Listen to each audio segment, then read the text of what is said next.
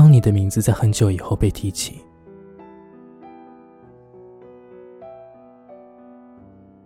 我以为自己会在超长的聚会上表现得从容自若、面不改色，但是似乎突然出现了一把枪，紧紧的抵住了我的胸口。他们都问我：“你怎么突然不说话了？不会是到现在都没有忘记他吧？”说完，他们在酒桌上哈哈大笑，我也附和着笑了几声，然后把桌上剩下的一杯酒一饮而尽，起身从餐桌上逃了出去。我在新的城市，又生活了三个年头。这是三年里，我第一次从别人口中听见你的名字。那种像迷路找见了森林，渴死的鱼回到了湖海的感觉，大概吧。我承认自己是想你了，不是这三年里。那些不经意的想念，是你还在身边，是我推开家门可以看见你的那种想念。当你的名字在很久以后被提起，我在东京又换了间新的公寓。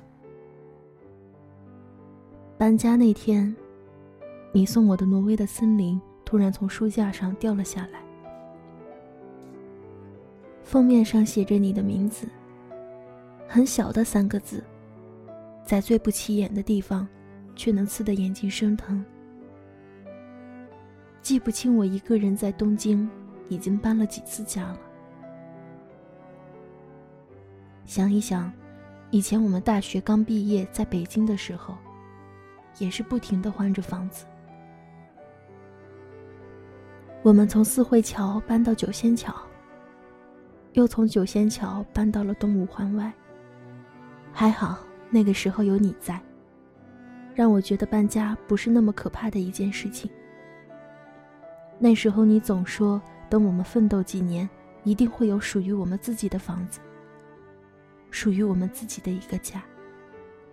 等到那时候，我们就不用再像现在这样流离失所。可是我好想告诉你。有你和我在的地方，就是家呀。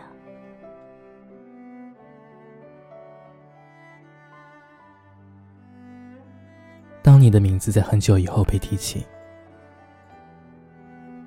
我终于放下了手机。我想着，要不还是给你写一封信吧。可是谁知道呢？这些年。我似乎丢失了你所有的联系方式，你的头像，你的号码，你的一切，我都没有再去碰过。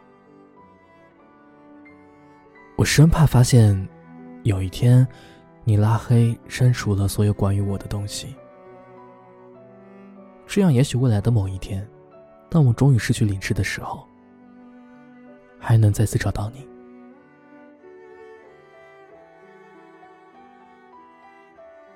窗外的城市总是在深夜升起厚厚的雾霭，灯光映在雾霭上，亮得刺眼，刺的眼睛一点也睁不开。那时候的我们，会一起站在窗前，觉得这样的夜景也特别的好看。可是现在，我却觉得，他们像潜伏着野兽的深渊。原来。那些年，你给足了我生活中全部的安全感。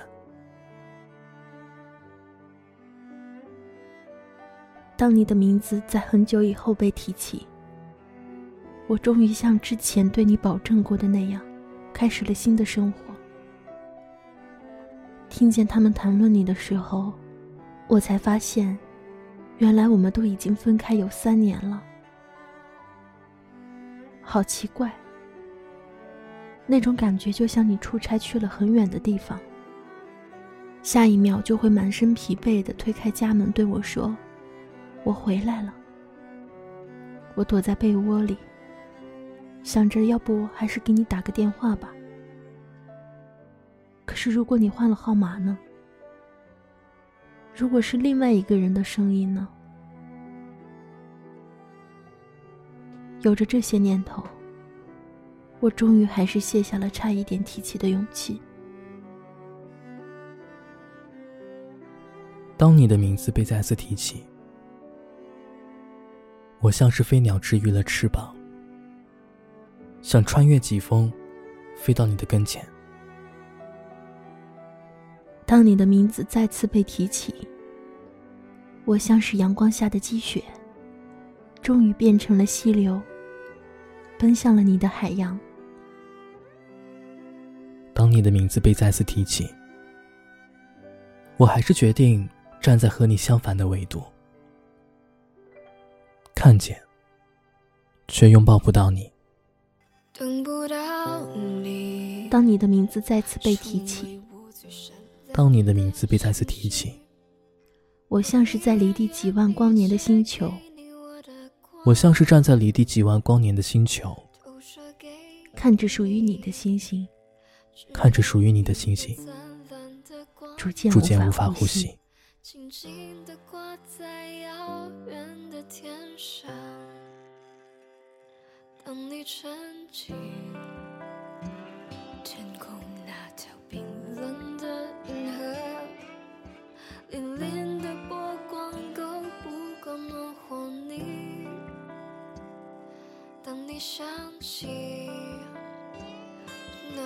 源自于我的光芒，我依然愿意为你来歌唱。一闪一闪亮晶晶，好像你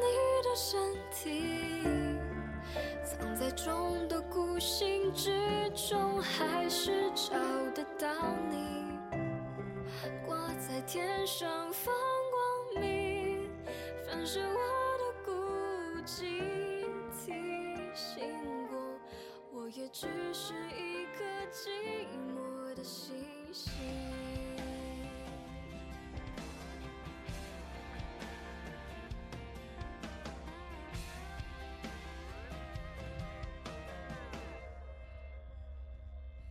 当你沉寂。